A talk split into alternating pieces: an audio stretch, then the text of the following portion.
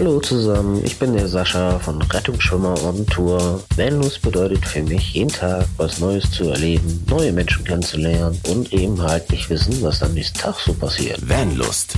Bewusst aufrädern. Mucki! Oh nein. Oh nein, oh nein, oh nein, was hast du getan? Mucki, Mucki, ist was Schlimmes passiert. Oh nein, was ist passiert? Ich, ich habe mich den Finger geschnitten. oh nein. Oh ja, nein, doch aber sicher. wo- Das sind wie- 350 Milliliter Blut spritzen hier überall rum und so. Ah, Wo- fuck, wo- was tun wir, was tun wir? Alarm, die Vanlust-Folge verblutet. Panik! Ich muss den Erste-Hilfe-Kasten suchen. Warte, du musst nicht suchen. Wir haben sogar jemanden hier, der mir helfen kann. Oh, wirklich? Ja. Schön, Mhm. denn heute ist nämlich die Erste-Hilfe-Folge. Ihr habt danach euch gesehnt, sozusagen. Und ja, wir haben jemanden eingeladen, eine Ärztin, die in ihrem zweiten Ausbildungsjahr ist, zum Facharzt für. Anästhesiologie und Intensivmedizin. Ja. Aber ich habe es richtig ausgesprochen. Nein. Und die liebe Susanne wird uns heute zur Seite stehen mit ihrer fachlichen, mit ihrem fachlichen Knowledge. Ja. Und deswegen erstmal herzlich willkommen, liebe Susanne. Hallo, ich bin Susanne, bin 36, habe äh, Medizin studiert, bin wie gesagt ähm, Ärztin in der Ausbildung zum Facharzt für Anästhesie und Intensivmedizin. Und ja, ich würde gerne so ein bisschen beitragen mit meinem Wissen zu dieser Folge und hoffe, dass der eine oder andere was mitnimmt für, für sein Vanlife, für sein zukünftiges. Ja, ganz, ganz wichtig. Und das ist, glaube ich, auch das perfekte Stichwort. Wir sind ja auf dich gekommen, weil wir halt so Vanlife verbunden sind. Und wie bist du Mhm. denn mit dem Vanlife verbunden? Erzähl mal kurz. Ja, also wir haben eine Reise gemacht 2013 mit einem gemieteten Campervan durch Schottland und waren extrem begeistert davon, wie flexibel und frei man ist, wenn man mit seinem eigenen Gefährt unterwegs ist und einfach stehen bleiben kann, wo man es gerade schön findet. Da wir grundsätzlich auch sowieso draußen Leute sind, wir angeln, wir suchen Pilze, wir sind irgendwie im Sommer immer draußen, war für uns klar, wir brauchen auch sowas. Als Studenten konnten wir es uns nicht leisten. Da hatten wir halt so chronischen Geldmangel, konnten uns irgendwie keinen eigenen Bus anschaffen. Und jetzt, wo äh, wir arbeiten gehen und so ein bisschen ja, finanziell unabhängiger sind, da haben wir entschieden, wir kaufen uns einen Bus, haben uns einen Fiat Ducato gekauft letzten Herbst und bauen den seitdem ähm, ja, zum Campervan um. Und Geil. wollen dieses Jahr da unsere ersten Reisen mitmachen. Also noch, noch äh, ganz frisch sozusagen im Ja, eigenen. Vanlife. Sehr schön. Ja, ja, ja. Sehr, sehr schön. Genau. Wir, ich verblute gerade immer noch. Du hast mir soeben ein Pflaster gereicht, hast gesagt, das ist gar nicht so schlimm. Aber jetzt mal Tacheles. Mhm. Das fragen uns viele. Also, was passiert? Wir sind immer relativ viel unterwegs. Ich meine, es gibt Leute, die reisen 50, 60.000 Kilometer im Jahr. Ich glaube, ich habe letztes Jahr 45.000 Kilometer gepackt. Die Chance, dass man unterwegs auf einen Unfall trifft, ist, glaube ich, da gar nicht so gering. Ja. Erzähl mal. Ich komme an eine Unfallstelle, sehe das von Mhm. Weitem, irgendwas ist gerade eben passiert, es ist noch niemand da. Nimm uns doch mal bitte kurz mit, was können wir als allererstes tun? Panik Also- kriegen, schreien. Das ist das Erste, was man nicht kriegen sollte. Also man sollte natürlich versuchen, die Ruhe zu bewahren. Das ist relativ wichtig, aber auch schwer, weil grundsätzlich so eine Notfallsituation ist einfach auch für alle Beteiligten, auch für professionelle Helfer, immer eine Ausnahmesituation.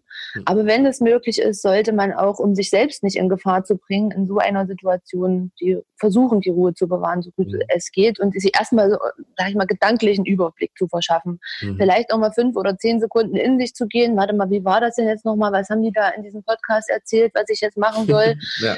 Kur kurz sich eine, einen Überblick verschaffen. Es hängt ja auch ab vom Wetter und keine Ahnung. Sind wir jetzt auf einer Landstraße zum Beispiel oder sind wir auf der Autobahn und es Ja. ist auf der linken Spur irgendwas passiert? Ja, also einfach erstmal die Situation kurz bewerten und dann steht an allererster Stelle immer der Selbstschutz. Mhm. Das heißt, ähm, wenn man beispielsweise auf einer Autobahn ist, dass man da nicht aussteigt und dann irgendwie da wild rumrennt, weil nachfolgender Verkehr im Zweifelsfall den Unfall gar nicht bemerkt hat. Mhm. Und es auch echt häufig vorkommt, dass Ersthelfer auf der Autobahn dann in der Folge selbst von einem nachfahrenden Fahrzeug Ja. erfasst und schwerst verletzt werden oder tödlich verletzt werden. Deswegen ist Eigenschutz immer ähm, sau wichtig. Also ähm, parkt mit einem ausreichenden Abstand an einer sicheren Stelle, ähm, macht eure Warnblinkanlage an. Man muss ja auch für jede Person, die mitfährt, heutzutage eine Warnweste dabei Mhm. haben. Ich hoffe, das ist der Fall. Ja, also Mhm. wenn wir zu dritt unterwegs sind, brauchen wir drei so eine Westen. Zieht euch die an, verlasst euer Fahrzeug, geht am besten hinter die Leitplanke auf jeden Fall weg von der Fahrbahn Mhm. und verschafft euch halt erstmal einen Überblick. Ja, das soll jetzt alles keine Stunde dauern. Es soll einfach erstmal nur dazu dienen, dass ihr in Sicherheit seid und den Unfallort absichern könnt. Das wäre der nächste Schritt. Das heißt, ihr nehmt euer Warndreieck oder das Warndreieck aus dem Pkw, der da vielleicht verunglückt ist. Wenn man selbst jetzt was nicht dabei hat, kann man auch da drin gucken. In Deutschland ist es ja Pflicht, dass man äh, einen Erste-Hilfe-Kasten und ein Warndreieck mitführt. Ja. Ihr schnappt euch das Warndreieck und stellt das auf. Auf Mhm. einer Landstraße sagt man 50 Meter, das wäre so ein Pollerabstand ungefähr. Genau. Auf der Autobahn äh, locker das Dreifache, weil da fahren halt Fahrzeuge viel schneller und Mhm. brauchen halt auch haben eine längere Reaktionszeit beziehungsweise bewegen sich während ihrer Reaktionszeit weiter. Naja, ihr wisst schon, weil die ja Schneller. schneller fahren. Also Ja, man braucht, ja. man muss das weiter hinten aufstellen, genau Genau. Ja. dass man das auch rechtzeitig sieht. Oder an unübersichtlichen Stellen, was weiß ich, eine kurvige Strecke oder so, dann am besten auch zwei, drei Kurven mal laufen, dass derjenige, der dann von hinten gefahren kommt, auch die Chance hat anzuhalten. Mhm. Und spätestens dann wäre es Zeit, einen Notruf abzuse abzusetzen, Mhm. weil alleine ist es relativ schwierig, so eine Situation zu beherrschen, sag ich mal. Ihr braucht so schnell wie möglich ähm, Hilfe. Mhm. Man, wir sprechen da in Deutschland von einer Rettungskette. Der Ersthelfer ist Glied 1 in der Rettungskette. Der ist letztlich dafür zuständig, professionelle Helfer zu aktivieren. Mhm. Und das geht dann bis ins Krankenhaus, wo dann die Krankenhausressourcen zur Rettung benutzt werden können. Mhm. Naja, jedenfalls, ihr habt also jetzt den Notruf abgesetzt. Wisst ihr denn aus eurem Erste-Hilfe-Kurs noch, was man da alles so sagen muss bei so einem Notruf? Äh, ja, man muss erstmal richtig geil ins Telefon schreien. Ah, ich blute am Finger, ich habe mich geschnitten. Genau, Also, genau. also ich glaube, die, die, ähm, äh, die, die, die stellen die nicht sogar schon so, so äh, Fragen, wo, was, wie. Die Ja, das W-Fragen. ist so, ja, super. Ja, genau. Diese Ja. fünf W-Fragen, genau, Genau. da sagt man. Ja. Äh, also man soll sich da jetzt sozusagen nicht vorstellen. Das heißt also, wer da jetzt anruft, äh, ist Ja. egal. äh, sondern man muss sagen, wo man sich befindet. Ja. Man muss sagen, was da passiert ist. Also was weiß ich, PKW hat sich überschlagen, liegt auf dem Dach, da liegt einer daneben und einer sitzt Mhm. noch hinterm Lenkrad. Den Rest kann ich nicht beurteilen. Da Mhm. haben wir gleich schon auch dabei, wie viele verletzte Personen Mhm. da sind und Mhm. welche Art von Verletzung die haben, sofern man das ähm, äh, ja, absehen kann. Was weiß ich, bei dem einen ist ein Bein ab und der andere, der, der sitzt hier und redet mit mir noch zum Beispiel. Ja? Ja. Mhm. Und dann wartet man auf die Rückfragen von der Leitstelle. Alles, was man da nicht gesagt hat, fragen die auch. Also wenn man jetzt diese fünf W-Fragen in seiner, sag ich mal, Ausnahmesituation nicht parat hat und das ordentlich sagt, Hm. sondern sich doch vorstellt in seiner Aufregung, dann fragt die, Leitungs äh, die Leitstelle auch nach. Also was ist da jetzt genau passiert? Was haben die für Verletzungen? Äh, äh, atmen die alle noch? Also die, die instruieren einen auch so ein bisschen. Die lassen einen dann nicht alleine in der Mhm. Situation. Ne? Ähm, und die schicken dann Rettungskräfte los. Da gibt es bestimmte Hilfsfristen, die unterscheiden sich, ob man jetzt innerorts ist, außerorts oder im Krankenhaus oder wie auch immer. Auf jeden Fall schicken die jemanden los, angepasst an das, was ihr erzählt habt. Das heißt, wenn ihr sagt, da ist jetzt ein Verletzter und in Wirklichkeit sind es aber fünf, Mhm. dann wird es schon schwierig, weil die Leitstelle eben Ressourcen schickt für das, was der Ersthelfer sagt. Deswegen, der Notruf sollte schon vernünftig äh, gemacht werden. Also man Ja. sollte das schon so ordentlich wie möglich ähm, machen. Mhm. Ja, und ähm, wichtig ist, welche Nummer man da anrufen muss. Da Mhm. gibt es in Deutschland eigentlich zwei wichtige Nummern. Ihr ruft die in so einem Fall die 112 an. Was ganz interessant ist zu wissen und viele nicht wissen, ist, dass das EU-weit dieselbe Nummer ist. Also alle EU-Mitgliedstaaten haben sich äh, ge- geeinigt auf die 112. Das heißt, wenn man jetzt in einem anderen EU-Land unterwegs ist und 112 ruft, kommt man auch in der Rettungsleitstelle raus. Okay. Das ist schon mal, schon mal wichtig ähm, zu wissen. Und die 110, das wäre jetzt für die Polizei. Ne? Aber die, in Mhm. der Situation wäre die 112 die richtige Nummer, die man da anrufen muss. Aber wenn man in Panik ist sozusagen und die 110 wählt, Ja, einen dann- quasi weiter, alles gut. Äh, Genau. Also wichtig ist, dass man irgendwas macht und ähm, genau. Also Ja. man wird, wird man dann an die richtige Stelle verwiesen oder die Mhm. machen das dann auch, genau. So, also wir haben den Notruf abgesetzt. Jetzt gehen wir wieder hinter die Leitplanke oder an den Fahrbahnrand zu dem Fahrzeug hin und äh, stellen fest, im schlimmsten Fall, einer ist schon ausgestiegen und äh, klopft da an die Scheibe, oh, meine Frau oder Mann oder was weiß ich ist da noch drin. Ähm, wir wollen versuchen, die Verletzten, wenn es möglich ist, aus dem Fahrzeug auch hinter die Leitplanke zu kriegen oder auf den, ähm, an den Straßenrand. Also auch die sollen nach Möglichkeit nicht auf der Fahrbahn bleiben. Da gibt es auch, das ist jetzt ein bisschen schwierig, das in so einem Hörbeitrag, sag ich mal, zu vermitteln, aber es gibt gewisse Griffe, wie man eine Person aus dem Auto kriegt, äh, Mhm. professionell. Ich finde bloß persönlich, man sollte das auch nicht zu verkomplizieren. Der muss halt Mhm. raus aus dem Auto, wenn das möglich ist, und auf äh, an den Rand. Und ob man den jetzt äh, am Bein da rauszieht oder am Arm oder ob man da irgendeinen professionellen ähm, Griff macht, Das ist erstmal egal.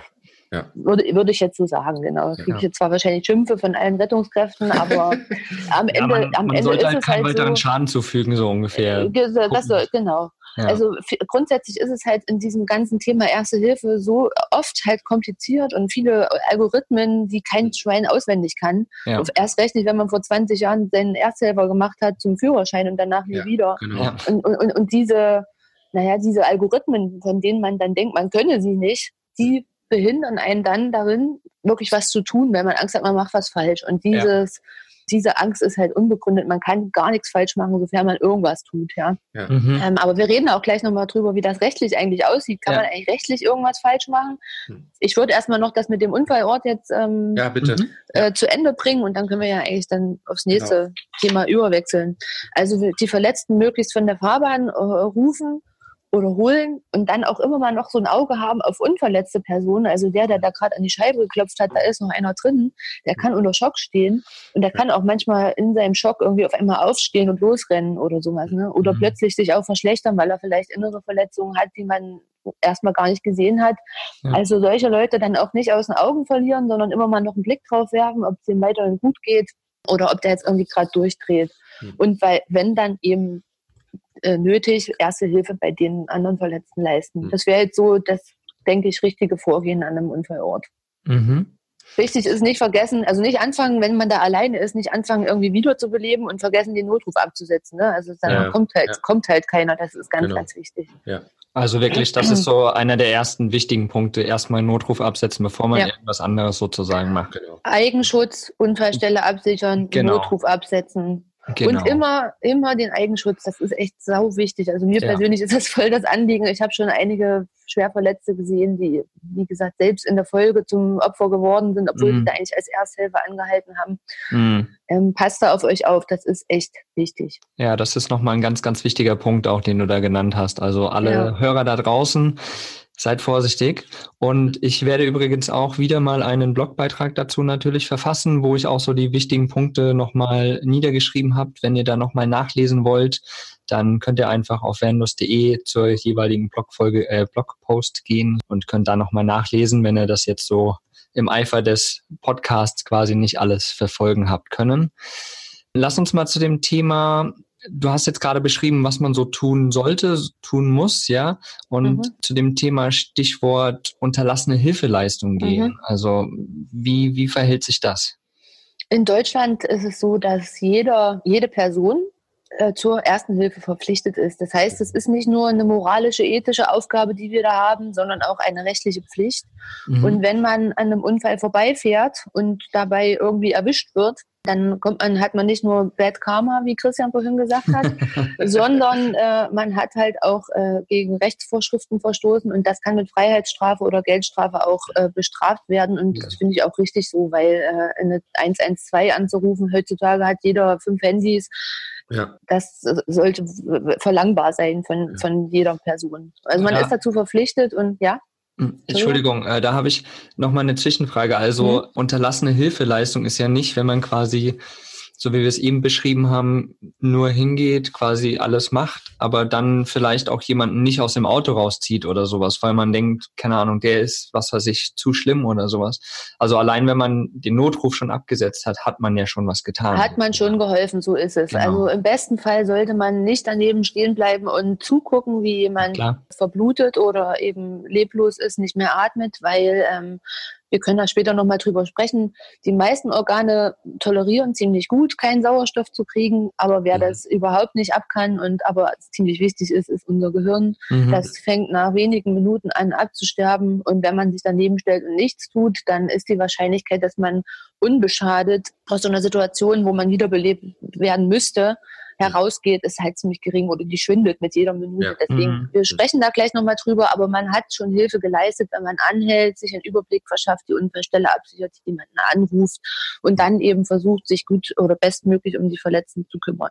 Mhm. Okay, alles klar. Und das ist, äh, so, wei- soweit ich weiß, auch in, in Österreich und in der Schweiz der Fall. Also da Mhm. gibt es auch dieses unterlassene Hilfeleistung und Stichlassen einer verletzten Person. Das gibt es auch als Straftatbestand sozusagen. Mhm. Und grundsätzlich finde ich aber jetzt einfach vom gesunden Menschenbestand ausgehend, wenn man sich in je, also egal wo man sich befindet, wenn man sich so verhält, wie es bei uns Pflicht ist, denke ich, macht man nirgendwo was falsch. Ja, genau, okay, alles klar. Und dem äh, entgegengesetzt, was ist man nicht verpflichtet zu tun? Genau, also ähm, ähm, grundsätzlich ist es so, dass Erste Hilfe umfasst im Zweifelsfall eine stabile Seitenlage zu machen. Halt, wir haben gerade gesagt, Notfallabsätze und sowas, also halt Mhm. Unfallort. Ansonsten dann weiterführend eine stabile Seitenlage zu machen bei einer Person, die noch atmet und Mhm. mit Herzdruckmassage anzufangen bei einer Person, die nicht mehr atmet. Mhm. Mhm. Ähm, das sind so die Sachen, die äh, im Erste-Hilfe-Kurs ja gelehrt werden und Mhm. äh, die man letztlich auch machen kann. Da muss man jetzt kein äh, Medizinpro sein, um das Ja. hinzukriegen. Was man nicht machen muss, und so ist auch die rechtliche Lage, wenn man jemanden im Rahmen dieser beiden genannten Dinge Schäden zufügt, zum Beispiel seine Klamotten kaputt macht beim Rausziehen Mhm. aus dem Auto, um ihn dann Ja. in eine stabile Seitenlage zu kriegen. Oder wenn man da jetzt eine Herzdruckmassage macht und bricht den im schlimmsten Fall das Brustbein oder die, Ja. die Rippen, Mhm. dann, kann man, dann wird man in Deutschland nicht zur Haftung gezogen. Man ist da äh, befreit von je, jeder Haftung im Rahmen Ja. der ersten Hilfe. Wenn man jetzt aber anfängt, obwohl man kein Arzt ist, sondern, sage ich mal, irgendwas anderes ist, und fängt jetzt an und einer sagt, ich habe Bauchschmerzen und man fängt jetzt mit seinem Essbesteck an, dem seinen Blinddarm rauszuoperieren, Sehr gut. dann äh, hat man grob fahrlässig gehandelt und nicht seinen Kenntnissen entsprechend und äh, dann kann man natürlich auch zur Haftung gezogen werden oder irgendwie Luftröhrenschnitt macht oder sowas. Ja, Mhm. also nur das darf man nur machen, wenn man äh, sich sicher ist, dass man das kann und wenn man auch die fachliche Expertise hat. Ansonsten äh, reichen die anfänglich genannten Ja, ja. Seitenlage und Herzdruckmassage. Ne? Das mit den, das mit dem Brustbein brechen ist, glaube ich, auch Ja. gar nicht so ungewöhnlich, ne? So Nö, das ist sogar, äh, dabei, ja, ne? ich habe Kollegen, die sagen, äh, wenn da keine Rippe gebrochen ist, dann war das keine ordentliche Reanimation. Also Wieder, Wiederbelebung heißt bei uns Reanimation und äh, da gibt's Kollegen, die sagen, also ohne gebrochene Rippe war das scheiße. Ja, also es ist schon so, dass man da richtig, dass man da ordentlich drücken muss. Ne? Also naja, man, ja, also ich sag, ich, Ja. ich versuche dann immer bei solchen Sachen den Hintergrund, warum mache ich das überhaupt? Also Ja. man muss sich vorstellen, der Herz, das Herz, der Herz, der Herz ist ein, der Herz. ein der Herz, der Herz. Das Herz, das Herz ist so ein, ein Muskelsack, sage ich jetzt mal, Mhm. vereinfacht. Mhm. Und es funktioniert wie eine Saugpumpe. In dem Moment, wo sich zusammendrückt, wird Blut rausgepumpt in den Körper. Und in dem Mhm. Moment, wo sich das wieder entspannt, also öffnet der Sack, äh, da saugt sich Blut wieder da rein. Und mit dem nächsten Mhm. Herzschlag wird es wieder rausgepumpt. Und in dem Moment, wo der Kreislauf zum Erliegen kommt, macht das Herz das nicht mehr alleine. Mhm. Und deswegen macht unsere Brustkorbkompression das für das Herz. Das heißt, ich muss da draufdrücken, um das richtig auszuquetschen. Mhm. Und dann muss ich aber auch wieder loslassen, um äh, dem, der, dem, dem Sack die Gelegenheit zu geben, sich wieder Ja. voll zu saugen mit Blut, Ja. was er dann sich durch, das, durch den Unterdruck sozusagen ansaugt. Ja. Und dann quetsche ich es mit, den nächsten, äh, mit der nächsten Kompression wieder aus. Und das mache ich eben so lange, bis entweder wieder Kreislauf kommt, also bis der sich anfängt zu beschweren, also was drückst du hier auf mir rum? Oder bis professionelle Helfer kommen und die ganze Situation übernehmen. Genau. Ne? Mhm. Ja. Und da sagt man eben nochmal so als, äh, man sagt fünf bis sechs Zentimeter soll man den Brustkorb eindrücken. Oh, Äh, wer kann das, ja, aber wer kann das Ja. einschätzen ja, in so einer Ja. Situation? Ja. Wichtig ist, es ist ordentlich drücken Ja. und da gibt's halt ziemlich coole Eselsbrücken. Mokli, vielleicht kannst du das ja noch nachträglich einfügen. Zum Beispiel Stayin' Alive äh, von den, ich glaube, die Bee Gees haben das gesungen, ja. Genau, ja. Äh, das ist äh, so ein Rhythmus, in dem man da drücken muss. Ja, so ha, ha, ha, ha, stay alive, stay alive. Da gibt's noch ganz viele andere Lieder, aber dieses äh, finde ich halt auch vom Text her so passend. Jetzt habe ich Bock auf Wiederbelebung. Also, Ja, genau. Wenn ihr irgendwann Ja, mal Christian an an der Straße steht, wie er hier, ha, ha, ha, dann belebe ich gerade jemanden wieder. Geil. Ja, Das- also wir haben das im Studium auch so geübt. Ja, wir haben uns die Mucke ganz laut angemacht, haben uns da so äh, Pulloverberge gebaut und haben dann da drauf rumgedrückt, um Das das, ist einfach ja zu üben. Ja. Also, also Äh. liebe Leute, wenn, wenn Christian am Straßenrand, Christians Bob und es läuft dieser Song, dann wisst ihr, Dann haltet Christian an und ruft. Genau, da, genau. ist, da ist die Kacke am Dampfen. ist, dann wisst ihr, er ist irgendwo im Wald gerade und belebt jemanden. Das ist, aber, das ist aber sehr, sehr gut, weil ich glaube, ähm, sowas merkt man sich. Das Ja. sind Ja. Sachen, also ich glaube, das kriegen die Leute jetzt am Podcast nicht mehr ja, aus ja, ja, Ich sag mal, für die, für die die Bee Gees jetzt nicht so geeignet sind, Highway to, Highway to Hell äh, ist auch geeignet. Ja, Oh ist ein mein Gott. Song. Vor allem I'm on Highway the to Hell. highway to hell. Ja, Ja, das, genau. Äh, für die, die mehr so die Rock, äh, die Rock-Szene gut finden, für die ist dann vielleicht das auch geeignet. Wichtig ist halt, es ist ungefähr, ja, es ist eine Fre- Frequenz von 100 pro Minute Ja. und ähm, halt eine gute Eselsbrücke. Also man soll da nicht drauf rumdrücken wie so ein Bekloppter ganz schnell, weil äh, dann hat das Herz halt nicht die Möglichkeit, sich wieder zu füllen. Und man soll aber auch nicht zu langsam machen, weil dann kommt nicht genug Blut äh, an. Also ich denke, Mhm. dieses Staying Alive ist eine ganz gute Cool. Eselsbrücke. Hm? Kann, kannst du vielleicht noch mal kurz ein bisschen verbildlichen, wo man ungefähr drücken muss? Weil das Brustbein Ja. ist ja vom Hals quasi bis äh, zum Bauch. Warte, beim- bevor, bevor wir weitermachen, du verlinkst bitte das Lied. Ja, ich verlinke das Lied sowieso. Unbedingt, Beide, ja. beide werde ich verlinken. Beide, beide Versionen. Ja, ähm, also wo drückt man bei Männern? Das ist relativ leicht, sag ich mal, also äh, in der Mitte der Brustwarzen. Bei Frauen Mhm. kann das mal schwierig sein äh, mit den Brustwarzen. Erklär uns Sind- das bitte näher. äh, nee, also da kann sich ja jeder selbst was vorstellen. Also äh, man nimmt die Mitte des Brustkorbes. Ja, da gab es ja auch äh, zwei Finger breit oberhalb vom Ja, genau. äh, bla bla bla. Das ist alles ziemlich kompliziert. Mitte Brustkorb, äh, das kann man sich ungefähr äh, mit Höhe der Brustwarzen oder da, wo sie sein sollten, Hm. äh, herleiten. Wichtig ist, dass, äh, dass unten drunter muss es hart sein. Also da muss das Ja, Brustbein drunter sein. Wenn man da ist, wo es weich ist, dann ist da der Magen drunter. Dann drückt man bloß den Mageninhalt nach oben. Das bringt Ja. nichts, genau. Äh, dann kommt nur aus sämtlichen Körperöffnungen der Inhalt des Magen und Darms raus. Geh Äh, weiter, aber man- bitte. Man drückt nicht auf das Herz. Also es muss hart darunter sein. Ja. Das Brustbein muss da sein und es muss die Mitte des Brustkorbes sein. Da drückt Ja. man drauf, fünf bis sechs Zentimeter mit einer Frequenz von 100 pro Minute und Mhm. entlastet das dann halt auch wieder ordentlich. Also man lässt die sechs Zentimeter auch wieder los, bevor Ja. man die dann wieder eindrückt. Alles klar. Ist lustig, Ja. so neben, nebenbei drücke ich gerade so auf meinem Brustbein hier rum. Und wo Ja, das so hart ist. genau, und Ja, also man-. Es ist aber super so. Also man selbst äh, ist halt ein super Kanu äh, kan Kanusch-Kaninchen. Versuchskaninchen für sowas. Also äh, ich habe das auch alles, äh, so Ultraschall und wenn wir sowas üben, dann, das machen wir, oder wo irgendwelche Knochen sind, das kann man an sich selbst am besten tasten, klar. Und Mhm. wenn man jetzt keinen Bock hat, zu so einem Auffrischungskurs zu gehen, da werden wir ja nachher auch nochmal drüber sprechen, dann kann man das auch zu Hause, wie gesagt, mit einem Sofakissen einfach mal üben, mit einer Mhm. Frequenz von 100 zu Stayin' Alive auf dem Sofakissen Alive, genau. rumdrücken. Ja, wieso denn nicht? Also ich meine, Ja. Übung ist immer gut dafür, dass Dinge sich verinnerlichen und dass man sie dann im Notfall auch einfach äh, intuitiv macht, ohne dass man noch, noch drüber nachdenken muss. Ja. Aber Äh, egal, so, genau. Zwischen, Zwischenfrage. Ja, Ähm, man sieht das immer im Fernsehen in den tollen Sendungen, wenn die Ersthelfer kommen und den Leuten erstmal Mhm. die Klamotten vom Leib reißen. mhm. Muss das? Ist das, ist das ein wichtiger Punkt? Also ich glaube, wenn, wenn man einen Knopf oder eine Lederjacke anhat, ist es, glaube ich, schon gut, wenn man die vorher auszieht. Also Ähm, für uns als, als, äh, für uns als ähm, Ärzte, da gibt's immer die Eselsbrücke, keine Diagnose mit Hose. Also wir müssen, die, wir müssen die ausziehen, die Leute, und müssen natürlich gucken, dass wir jetzt auch keine Verletzungen übersehen. Ja. Äh, und wenn jetzt einer gerade so im Winter so eine dicke Daunenjacke und so einen dicken Schal oder sowas anhat, dann sollte man den schon wegmachen. Also man sollte den Mhm. Brustkorb äh, möglichst äh, nackig machen oder zumindestens, wenn da noch ein dünnes Hemd oder T-Shirt drüber ist, dann geht das auch so. Ja. Aber äh, wenn man jetzt, das gilt auch übrigens äh, für eine Unterlage, ne? wenn man jetzt, was weiß ich, im Sand oder sowas ist, kann ja auch mal sein, oder irgendwie eine weiche Unterlage hat, im Bett, auf dem Sofa oder so, man sollte eine feste Unterlage schaffen, damit man nicht die Person einfach nur in die weiche Unterlage reindrückt, Mhm. ja, sondern dass man auch eine Widerlage hat und wirklich auch nur den Brustkorb drückt. Das ist nochmal wichtig. Und das gleiche gilt halt auch für vorne, also für oben. Hm. Man sollte eben auch da möglichst äh, irgendwelche Polster versuchen zu beseitigen, also dicke Ja. Jacken und sowas wegmachen, ja.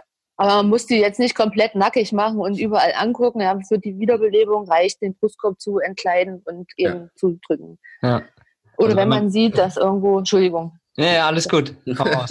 Wenn man sieht, dass irgendwo halt, äh, keine Ahnung, Blut, äh, die Hose ist total blutig oder sowas, dann macht sicherlich auch Sinn, an solchen Stellen mal nachzugucken, ob da eine spritzende arterielle große Blutung ist, wo man mal draufdrücken könnte, einen Druckverband machen kann. Aber ansonsten, sag ich mal, muss man den jetzt nicht zwingend nackig ausziehen. Mhm, alles klar.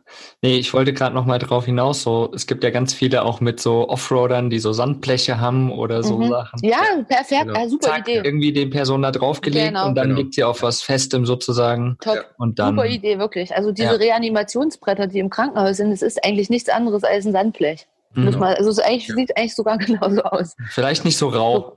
Nee, das stimmt, aber auch genauso orange. Ja, Also die sind doch oft orange, ne? Und Ja, ja, genau. Mittlerweile sind die orange. Warum auch Ja, immer. Ja, Ja, vielleicht also auf jeden äh, Fall aber, Warnfarben. Vielleicht Ja. sieht man sie einfach besser. ja, also ja, okay, wahrscheinlich. Aha. Äh, Dass man sie auch vielleicht wiederfindet im Dreck oder so, wenn man, also wenn man so richtig Oder- im Schlamm rumgemacht hat, dann. äh, Oder nicht ja, nachts betrunken davor läuft. wo sind denn da, wo, wo, sind denn deine Sandbleche dran? An der Das Seite vom Auto. Na ja, gut, dann würdest du ja sowieso gegen was Hartes laufen, ob mit oder ohne Sandblech. Genial, genial. Mhm. Ja, Susanne, du hast, du hast gerade schon mal ähm, den Kurs angesprochen, den ja eigentlich Ja. wieder so, also allerspätestens zu seinem Führerschein gemacht hat. Mhm. Und wenn man jetzt schon 30 Jahre Führerschein hat, sollte man den ja eigentlich zwischendurch schon nochmal gemacht haben, weil in 30 Jahren verändert sich viel, man vergisst natürlich viel. Wie schaut es da aus? Wie oft sollte man den eigentlich ausfrischen, äh, ausfrischen, auf, Ausfrischen. Äh, aus, ausfrischen, Auswaschen. ja. auf, auffrischen? Was, Das Was wäscht sich gehört dann da- aus, ja, Genau. Genau. Was gehört dazu und was, was kostet so ein Kurs überhaupt, um den nochmal aufzunehmen? Ja, also so einen Erste-Hilfe-Kurs macht man zum Führerschein, so ist es, als normalsterbliche Person, die weder betrieblicher Ersthelfer ist, noch irgendwie was mit Medizin zu tun hat, macht man die zum Führerschein und dann muss man sie nie wieder machen. Mhm. Also das reicht dann für, für bis jetzt zumindest für immer. Man Krass. muss den einmal machen und muss den jetzt rein vom Gesetz her nicht auffrischen. Man kann den auffrischen, dann kostet so ein Kurs zwischen 20 und 40 Euro. Mhm. Der eigentliche, ähm, dieser Erste-Hilfe-Kurs, den man dafür einen Führerschein braucht, der dauert äh, 7,5 Stunden oder Mhm. neun Unterrichtseinheiten a 45 Minuten. Das heißt, man kann den an einem Tag machen. Und Inhalt davon sind äh, das, was wir gerade alles schon besprochen haben, Verhalten am Unfallort, ähm, Erste Hilfe, also im Sinne von stabile Seitenlage herstellen, äh, Wiederbelebung, Herzdruckmassage, Mund-zu-Mund-Beatmung und sowas alles. Ach, siehst du, über Mund-zu-Mund-Beatmung haben wir gar nicht gesprochen. Mhm. Da will ich jetzt an der, ach so, kommt noch Ja. gut. Wir merken uns Okay. das. Mogli, Ah ja, Mund-zu-Mund-Beatmung. Gut, genau, Mund-zu-Mund-Beatmung. Mund-zu-Mund-Beatmung, da müssen wir noch drüber sprechen. Ja. Äh, so war ich stehen geblieben beim äh, Erste-Hilfe-Kurs, genau. Also man ähm, muss den dann nie wieder machen. Man hat Inhalt, ach genau, wie nimmt man noch einen Motorradhelm ab? Das wird dann Mhm, noch genau. gelehrt. Ja. Mhm. Ja, das sind so die grundlegenden Sachen. Wie mache ich einen Druckverband? Wie mache ich einen Kopfverband? Sowas kriegt man da, ich glaube jedenfalls. Also bei meinem letzten Erste-Hilfe-Kurs war das irgendwie noch Inhalt. Naja, jetzt Ähm. wo du das sagst, ich mag mich jetzt auch wieder an alles erinnern irgendwie. Ja. Vor allen Dingen Ja, ne, das kommt dann schon so wieder. Ja, Genau. Ja. Ja. dann muss man den halt nie wieder machen. Ob man den nochmal selber auffrischen will. Ja, also ich kann das nur empfehlen, weil grundsätzlich halt ähm, praktisches Wissen da vermittelt wird und es gibt auch viele Anbieter, die machen extra so Auffrischungskurse, wo man jetzt Hm. einzelne Module, wo man sich eben jetzt nicht nochmal die ganze rechtliche Situation anhören muss, sondern wo man halt einfach nur hingeht, zwei Stunden mal Herzdruckmassage übt und wieder Ja. nach Hause geht. Sowas gibt's Mhm. schon. Aber ich habe auch gerade ja schon gesagt, man kann sich solche Situationen auch zu Hause ganz einfach selbst herstellen mit einem dicken Sofakissen und kann das da üben, wenn man sich ein bisschen vorstellt, also mit ein bisschen Vorstellungskraft, ähm, kann man das auch zu Hause üben. Hm. Außerdem gibt's heutzutage ja auch für jeden Scheiß ein YouTube-Video. Ja. Und äh, für unsere Vans haben wir ja auch keinen Kurs besucht. Wir bauen die ja auch einfach Genau. so aus oder haben die Mhm, einfach ja. so ausgebaut. Also man kann sich sowas auch mal bei YouTube angucken. Es macht auf jeden Fall Sinn, sein Wissen da aufzufrischen und das immer mal wieder sich zu vergegenwärtigen oder sich mal so eine Podcast-Folge hier anhören. Ja, also kann ich nur empfehlen, ist aber nicht Pflicht. Okay. Aber gute Idee. Ich glaube, wir verlinken auch mal ein YouTube-Video darüber. Mogli Ja. findet da bestimmt ein tolles. Das ist echt geil. aufgeschrieben. Ich habe es Ja. gerade aufgeschrieben und dachte mir so, ich habe mir noch nie ein YouTube-Video. Ja, das ist krass. Ja, das aber ist Sowas halt, ne? guckt, Jeder guckt jeden Tag YouTube-Videos, aber Ja, nicht Ja, über Erste wir, Hilfe. wir, sind, wir sind zu alt. Also ich glaube, irgendwann ist die Generation, die leben dann nur noch mit YouTube, die kommen dann bei jedem, die macht das Erste, was die tun werden, ist äh, bei YouTube äh, das zu googeln. Aber klar, es gibt halt wirklich für jeden Scheiß äh, bei YouTube alles anzugucken. Ich habe hier in der Vorbereitung für unser für unser ähm, Gespräch habe ich auch mal ein bisschen gegoogelt. Also es gibt wirklich es gibt wirklich für jeden Scheiß was, auch medizinisch. Ja. Das ist echt echt gut. Hm? Mhm, cool. Nee, werde ich auf jeden Fall im Blogbeitrag verlinken. Da Mhm. könnt ihr euch dann das mal anschauen oder googelt es einfach mal selbst, wie ihr gerne Mhm. möchtet. Mund-zu-Mund-Beatmung. Ja, Los. Ja, genau. Das ist immer der erste Gedanke. Oh Gott, ich muss das jetzt nicht machen, oder? so ein bisschen Ähm, knutschen ist doch nicht schlecht. Das kommt drauf an, ja, aber es liegt ja nicht immer Claudia Schiffer da oder wer auch immer, sondern vielleicht auch mal ihre 80-jährige Oma und die hat vielleicht auch Erbrochen oder Blut oder irgendwelche. Verletzungen. Genau, genau das richtige Stichgeräusch. Ja. Ähm, Hm. Weil jetzt steht man da und sagt, äh, uh, nee, da mache ich jetzt nichts und das äh, muss man auch nicht. Früher war das so, dass man äh, Ja. Mund-zu-Mund-Beatmung machen sollte. Und ich sag mal, wenn man sich zutraut, sollte man das auch nach wie vor tun. Äh, Oder wenn man sich jetzt nicht ekelt oder sowas. Beziehungsweise es muss ja auch nicht immer eine fremde Person betroffen sein. Es kann ja auch mal im engsten Kreis jemand sein. Hm. Da ist sicherlich Mund-zu-Mund-Beatmung was anderes, als wenn ich Ja. jetzt äh, irgendwen da von der Straße, äh, Hm. naja, Ja. ihr wisst schon. Ja, So, und ähm, rein, äh, rein ähm, so, so, wie die, so wie das vermittelt wird oder auch rein rechtlich ist es so, dass man die Mund-zu-Mund-Beatmung, wenn man sie sich nicht zutraut oder wenn es äh, auch aus hygienischen Gründen nicht, nicht so gut wäre, muss man die nicht machen. Äh, man kann die weglassen. Deswegen habe ich da auch gerade gar nicht drüber gesprochen, weil das in meinem Kopf schon so äh, manifestiert Ja. sich hat. Ja. Äh, man kann die weglassen, man muss aber diese Herzdruckmassage machen. Ja, Die, genau. die muss man machen. Es, äh, der, der Hintergrund dazu ist, dass genug Sauerstoff noch im Blut drin ist von den letzten Atemzügen. Das reicht erstmal, um die Grundfunktionen zu erhalten, wenn man dieses äh, angereicherte Blut mit seiner Drückerei wieder immer zum Gehirn pumpt. Ja. Ähm, dann reicht das erstmal eine Weile vor. Und deswegen kann man im Zweifelsfall auf diese Beatmung verzichten. Ja. Genau, wenn man sie macht, dann heißt es 30 Mal drücken, zweimal pusten, Genau. 30 Mal drücken, zweimal pusten. Und wenn man sie weglässt, dann die ganze Zeit drücken.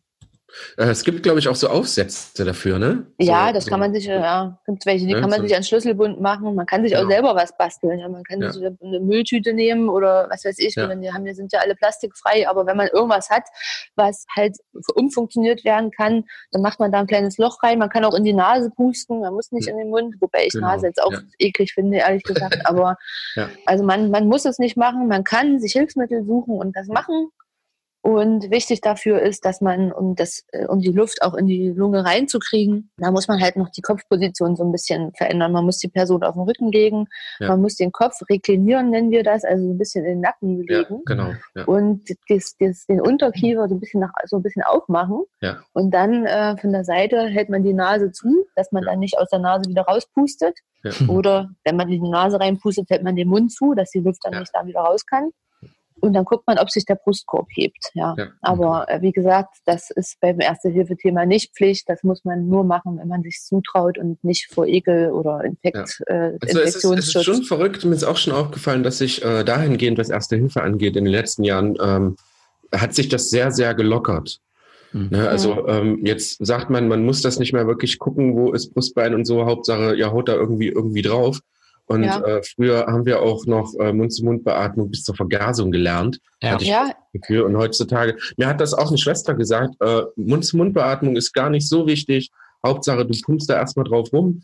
Ist und so. genau, und spätestens nach fünf Minuten sollte ja sowieso ein, ähm, ein Notfallwagen, Notarztwagen vor Ort sein. Ja, je Ähm, nachdem, wo man so sich befindet. Wenn du jetzt genau. irgendwo mitten in der Walachei bist, dann kann es schon auch mal eine Viertelstunde dauern. Aber Ja. glaub mir, eine Viertelstunde in so einer Situation kann, oder auch fünf Minuten, das kann sich ewig Ja. anfühlen. Ne? Also Genau, das kann wie ja. eine kleine Ewigkeit sein. Ja, aber ich meine, aber jetzt wir- hatte ich gerade noch irgendwas sagen wollen. Mist. Christian, was, Oh, was hast du noch mal gesagt gerade, Christian? Nee, das war was auf Mund zu deiner Mund, Aussage. das ist nicht mehr so. Ich habe nur Stay in Alive im Kopf. Ach so, ja genau. Ich wollte, ich wollte sagen, dieses, dass sich das gelockert hat. Ne? Da Ja. gibt's, ich habe jetzt ähm, so eine äh, Umfrage gelesen in der Vorbereitung für unseren Mhm. Termin heute. Von 100 befragten Personen sagen gerade mal 45, dass sie sich zutrauen würden, jemanden wiederzubeleben. Ja. Dabei Krass. ist das, was wir jetzt hier besprechen, ja, Ja. eigentlich einfach. Ne? Ja. Und ich unterstelle jetzt mal, dass die 55, die da sagen, ich traue es mir nicht zu, dass die auch eher dazu neigen würden, nichts Weiter zu tun. Genau, weiterzufahren oder Und das meine ich jetzt nicht mal so verurteilend. Ja, das Ja. ist einfach so eine Unsicherheit, die da auch geschürt Ja. wird durch solche Kurse. Und das hat ein bisschen was damit zu tun, dass in Deutschland so ein bürokratisches Land ist und so weiter, Mhm. dass auch rechtliche äh, Dinge da dranhängen, die ich alle vermitteln muss. Also Ja. ich kann jetzt, äh, ich, ich, ich muss den Leuten das erzählen. Also äh, wird da in diese siebeneinhalb Stunden wird da übelst viel Wissen reingepumpt, juristisches Wissen, medizinisches Ja. Wissen, praktische Fertigkeiten und dann geht man da raus mit einem qualmenden Kopf, kann sich das sowieso nicht merken und Ja. äh, hat eigentlich nur das Gefühl, scheiße, hoffentlich komme ich nie in die Situation, weil ich, hab, weil ich habe jetzt schon vergessen, was ich machen soll. Und das ist halt in den letzten Jahren aufgelockert worden. Es ist halt wichtig, dass man irgendwas macht und dass man sich nicht daneben stellt und zuguckt. Und man kann nichts falsch machen, sowohl vor dem Gesetz nicht, als auch letztlich medizinisch nicht. Ja, Mhm. die haben ja sogar über die gebrochenen Rippen oder das gebrochene Brustbein gesprochen. Selbst das ist nicht so schlimm. Das kann alles versorgt werden wie äh, ein nicht mehr funktionierendes Gehirn für den Ja. Betroffenen. Ja, absolut. Super wichtig auch, dass du das nochmal explizit gesagt hast jetzt. Und ich glaube, dass wir, wir sind ja hier im Vandos Podcast bewusst auf Rädern. Wir wollen Bewusstsein rüberbringen. Und das ist, glaube ich, auch ein ganz, ganz wichtiger Punkt, gerade in der Notfallsituation. Hm. Macht einfach das wirklich, was ihr könnt. Ja. Ja. Also versucht euer Bestes. Und dann habt ihr auf jeden Fall richtig, richtig viel getan und macht Ja. euch da nicht Sorgen und was darf ich jetzt, was darf ich nicht und so reagiert und dann habt ihr schon richtig viel getan. Genau. Ja. Äh, Ich habe jetzt noch eine ganz kurze Frage, bevor wir Mhm. weitermachen. Ihr kennt bestimmt alle, dass in letzter Zeit, vor allen Dingen in so öffentlichen Gebäuden wie Banken und sowas, dass immer Defibrillatoren da rumhängen. Mhm. Ähm, ist ja, tritt jetzt ja wirklich auch vermehrt auf. Warum und wieso muss man die nutzen? Also ich hätte Schiss, so ein Ding da plötzlich auszupacken und Ja. Jetzt, jetzt mal ein bisschen Strom hier drauf auf irgendeinen Mhm. Menschen. Mhm. Ähm, ich finde das krass, aber dadurch, dass die halt wirklich überall hängen, wäre das, wär das schon mal cool zu wissen, wie funktioniert muss ich es tun, was ist in einer Notfallsituation da wirklich zu beachten. Ja, das habe ich auf meiner Liste hier auch stehen. Gut, dass du das ansprichst. cool. Super Punkt. Ja. Und zwar ist es so, dass man auf jeden Fall sich schon mal drüber klar sein sollte, wo in meiner Umgebung hängt eigentlich so ein Ding. Ja, also Mhm. ich wohne jetzt in, keine Ahnung, Hintertupfing, habe ich in Mhm. Hintertupfing im Rathaus so ein Ding hängen, ja oder Mhm. nein? Und das einfach erstmal so im Hinterkopf behalte. Mhm. Ansonsten in öffentlichen Gebäuden hängen die eigentlich wirklich inzwischen fast überall. Ja. Das ist übrigens auch Inhalt vom Erste-Hilfe-Kurs, wie man so ein Mhm. Teil äh, anbaut und äh, bedient. Okay. Das ist eigentlich idiotensicher. Und Mhm. zwar, es ist so, eine, ist so ein kleiner Koffer, Mhm. man macht den auf, da sind zwei Klebeelektroden drin, da steht auch drauf, wo man die hinkleben muss, als Bild. Es ist ein Bild drauf, wo man die hinkleben muss. Eine klebt man vorne drauf, eine hinten oder an die Seite, je nachdem. Mhm. Also das ist da bebildert drinne. Und dann hat dieser Koffer, glaube einen Knopf oder so, oder zwei Mhm. Knöpfe. Einen roten und einen Powerknopf oder so. Dann Mhm. schaltet man den an und dann macht er eine ganz automatische Analyse des Herzschlages. Das, Oh, also der analysiert, ob das jetzt, äh, ob der, ob der einen Herzrhythmus hat oder nicht. Und der sagt laut, also das wird, Ja. der sagt es richtig, äh, Herz, äh, Schock empfohlen. Ja. Mhm. Der, Okay. was ich, der Herzrhythmus ist so und so, Schock empfohlen oder Schock nicht empfohlen. Bei Schock Mhm. nicht empfohlen, da macht man, da drückt man weiter. Mhm. Bei Schock empfohlen, da drückt man dann auf den großen roten Knopf, dann schockt der automatisch, da gibt er dann Strom ab Mhm. und macht danach automatisch auch wieder eine EKG-Analyse und guckt, ob der Herzschlag jetzt wieder da ist oder wieder ordentlich ist. Und wenn das nicht der Fall ist, da sagt er euch bitte weiter drücken. Also der, Ja. der sagt euch richtig, was ihr tun sollt. Man kann auch bei dem Ding nichts falsch machen. Hm. Schwierig ist es halt, wenn man alleine irgendwo dazukommt oder halt, wie gesagt, auf der Landstraße ist. Da hat man so ein Ding nicht. Genau. Aber bei irgendwelchen Dingen in der, innerorts oder muss ja auch nicht immer Verkehrsunfall sein, wo man erste Hilfe leisten kann, ja auch äh, der Opa vor einem an der Kasse im Supermarkt umfallen Genau, oder ja. Ne? Bei allen ist es auf jeden Fall empfehlenswert, sich sowas zu holen oder jemanden loszuschicken, sich das, das Ding holen zu lassen und das auch anzubauen. Also auf jeden Fall benutzen, wenn es da ist. Ähm, Also ja. bei, bei, bei uns auf dem Dorf hängt das sogar an der Bank. ja, also bei direkt, uns hängt es im, im, direkt auf der im linken Seite.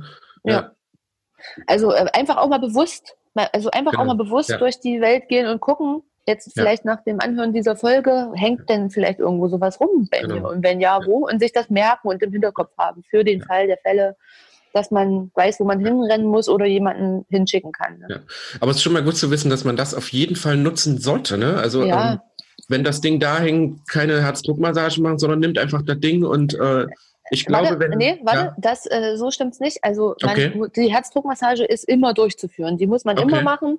Okay. Äh, man kann dieses Ding nur dazu benutzen, einen, einen, einen Schock abzugeben. Also das Herz, das funktioniert letztlich mit selbst erzeugtem Strom Ja. äh, und dadurch pumpt das. Manchmal kommt das ein bisschen aus dem Tritt, dann pumpt, machen die Zellen nicht mehr alle das Gleiche und machen keinen regelmäßigen Schlag mehr, sondern sie machen alle durcheinander irgendwelchen. Strom und dann äh, steht das letztlich irgendwie. Ja, ja. Und wir überbrücken mit unserer Drückerei ja nur diese No-Flow-Time, so nennen wir das. Äh, und der Herz ähm, oder der, dieser Defibrillator, dieser AED, der ist nur dazu da, den Herzrhythmus zu äh, untersuchen und gegebenenfalls mit Strom wiederherzustellen, dass das Herz dann eventuell wieder von alleine schlägt, weil mit unserer Drückerei können wir keinen Strom Ja. erzeugen. Ja? Und so können wir die Zellen alle wieder in dieselbe Ja. Mhm. Frequenz sozusagen Ja. reinschießen. Wenn das aber nicht funktioniert, müssen wir trotzdem drücken. Ja, also der ersetzt nicht das, die, die Herzdruckmassage. Also Ja. der, der, der resettet das Herz sozusagen. Der resettet das Herz, der ersetzt aber unsere Herzdruckmassage nicht. Mhm. Ähm, genau. Also im besten Fall, wenn du jetzt den Schock abgegeben hast und der fängt an zu husten oder macht die Augen auf Mhm. oder sowas, ne? Ja. Das kommt schon mal so vor, dann kann man halt aufhören zu drücken. Ja. Ja. Aber wenn der jetzt nicht reagiert, dann äh, sollte man erstmal weiter drücken. Selbst wenn Ja. dann wieder ein eigener Herzschlag da ist, ist euer Drücken auch noch unterstützend ähm, Genau. da. Genau. Cool, cool. Auch nochmal ganz, ganz wichtige Informationen auf jeden Fall. Danke dir Mhm. dafür.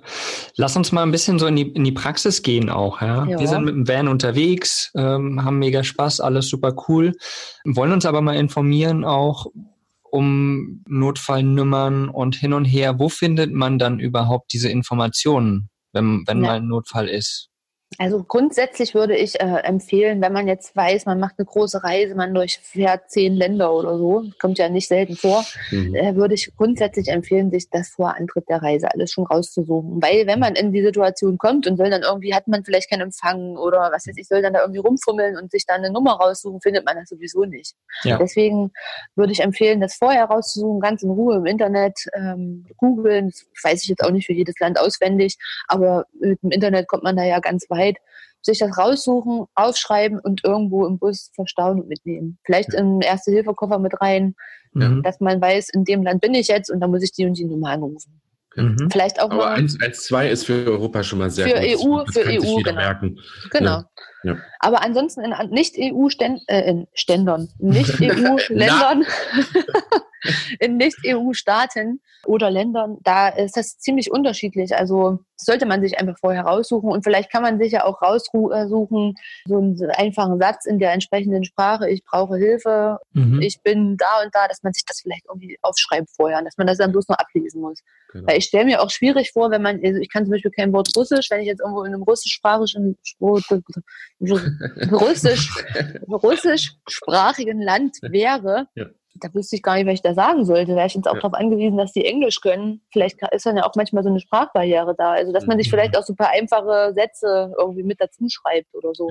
Ja. Was man zur Nur Not einfach vorhalten kann, so hier, da. ja, oder sagen, ablesen klar. kann am Sagen. Telefon. Ne? Ja, ja. Also das, das ist mir gerade so spontan eingefallen. Also man sollte sich auf jeden Fall, find, finde ich, vor Antritt der Reise informieren, Mhm. dass sich alles irgendwie aufschreiben oder ins Handy einspeichern und dann erst losfahren. Im besten Fall braucht man das dann alles nicht, hat es aber dabei für den Notfall. Kleiner Tipp von mir, es gibt, ähm, also wenn wir immer in ein, in ein neues Land kommen oder so, dann suchen wir uns immer halt äh, in der Sprache halt so ein paar Sätze raus. Ne? Man kennt das von diesem komischen Marco Polo, ich darf jetzt wieder keine Werbung machen, von diesen kleinen Reiseführern, da steht auf der letzten Seite immer ähm, vier, fünf Sätze, wie zum Beispiel Guten Tag, auf Wiedersehen. Ja, jetzt rennt Susanne los und sucht einen Marco Polo Reiseführer. Nee, Alter, ich habe mal zum Geburtstag irgendwann, ich will mal gucken, ob ich das Ding finde. Ich habe mal so ein ohne Wörter Wörterbuch geschenkt gekriegt. Mm, sehr gut. Ah, gut, das brauche ich jetzt eigentlich nicht raussuchen, weil wir machen ja sowieso nur eine Hörfolge, aber ähm, da sind so kleine Bildchen drin. Mhm. Das kann, es ist sozusagen internationale Sprache, weil es heißt Mhm. ohne Wörter Wörterbuch. Das ist so ein ganz kleines äh, Ding, was ich 10 mal 10 Zentimeter für die Tasche. Und da sind alle möglichen Symbole drauf, Hotelzimmer, Auto kaputt, äh, da ist sogar ein Männchen drauf, das sitzt auf einer Kloschüssel und hat so Ah, sehr gut. Ja. der Durchfall, also man kann auch gewisse Krankheitssymptome und so damit schildern. Kann ich nur empfehlen, das ist, ist super billig, das ist von diesem, welcher, wer, wie heißt der Verlag mit den gelben Büchern, die auch äh, hier, Sprache, ja. Übersetzungszeug, man, dieses, ja, gelbe, ja. dieses gelbe Ja, Zeug Duden- mit der blauen Duden- Schrift. Ja, ja, genau. Duden-Gedöns machen die auch. Äh, Die- Lang, ja, die- Langscheid? Langscheid? Ist das Langscheid? Möglich, ja. Auf jeden Ja. Fall diese, diese, diese Dinger. Ohne Wörter, Wörterbuch heißt das Ding. Es ist Verlinken äh, echt international gültig und ich habe das hier irgendwo und es ist saugut. Da kann ich wirklich mich komplett äh, verständigen mit dem Ding. Ja. Mhm. Sehr cool. Coole Idee. Mhm. Werden wir auf jeden Fall verlinken, genau. Mhm, mhm. Sehr schön. Ja, dann gehen wir mal weiter im Text sozusagen. Mhm. Wie gesagt, wir sind gerade in der praktischen Variante, wir sind unterwegs. Man muss das erste Hilfe-Package quasi immer dabei haben, das ist ja auch Pflicht. Mhm. Was muss da so drin sein eigentlich? Was ist so das Wichtigste? Und diesbezüglich auch nochmal so eine Me- Notfallmedikation, weil so ein Pack hat man ja vielleicht auch dabei. Vielleicht kannst du da nochmal was zu sagen. Also ich habe mich hier, sieht man gestern Finger geschnitten. Ja, gestern beim Scheiß. Liebe Leute, ihr seht es nicht, es ist eine sauschwere Verletzung. Ja, echt richtig. Und mit dem Cuttermesser beim dieses scheiß Kabelbinder habe ich da aufgemacht. Diese Elektrik, ich hasse es. Ne? Also Ja. egal, jedenfalls dachte ich, Mensch, ich kaufe morgen sowieso, ich ver- versorge das mit Hilfe meines Erste-Hilfe-Täschchens. Oh, Das ist so ein Soft, so ein Softpack, was ich habe. Mhm. Ich habe das jetzt einfach mal aufgerissen. Ich musste eh mal gucken, ob das äh, also was haltbar aufgerissen ist. Ja, genau. Ja. Ähm, das ist nämlich übrigens nochmal zum Thema Rechtspflicht. Ähm, das, muss, das darf nicht abgelaufen sein, das Zeug, ne, was da so Genau. drin ist. Ja. Jedenfalls habe ich ähm, das aufgerissen und da sind hier so zwei Beutel drin. Auf dem einen steht austauschpflichtige Sterilprodukte Mhm. und auf dem anderen steht unsterile Verbandstoffe. Die demzufolge auch nicht austauschpflichtig sind, weil dieses äh, Ablaufdatum bezieht sich auf die Sterilität und das wird dann wahrscheinlich irgendwann unsteril. Da ist alles Mögliche drinne, äh, zum Beispiel eine Schere. Mhm. Diese Schere, die da drinne ist, die braucht man wahrscheinlich im Van auch immer mal für irgendwas anderes. Also wenn Genau. ihr mal eine Schere braucht, denkt dran, in eurem Verbandkasten ist drin. Kabelbinder durchschneiden zum Beispiel. Zum Beispiel, genau. Dann vermeidet man auch Verletzungen. Das ist sowieso Genau. immer das Beste, um Erste Hilfe zu vermeiden, gleich auch Prävention äh, machen. Ja, dann ist da halt allerhand Verbandzeug drin, irgendwelche Binden, Kompressen und sowas alles. Da erzähle ich jetzt nichts drüber, weil das nimmt man Ja. sich dann so raus, wie man denkt, dass man das braucht. Ne? Ja, Wenn das dann genau. irgendwo blutet, dann ruft man sich Ja. da 20 Dinger auf, stopft das drauf, wickelt da irgendwie drum. Genau. Wo ich was zu sagen will, ist, wenn man irgendwo einen Druckverband machen muss, Mhm. so Mythen aus der Erste Hilfe, zum Beispiel, man muss irgendein blutendes Bein, Finger oder sowas abbinden. Ne? Ja. Das hieß ja früher, das ist aus Kriegszeiten, wo irgendwelche Splitterverletzungen oder sonst was waren, da haben die sich das abgebunden.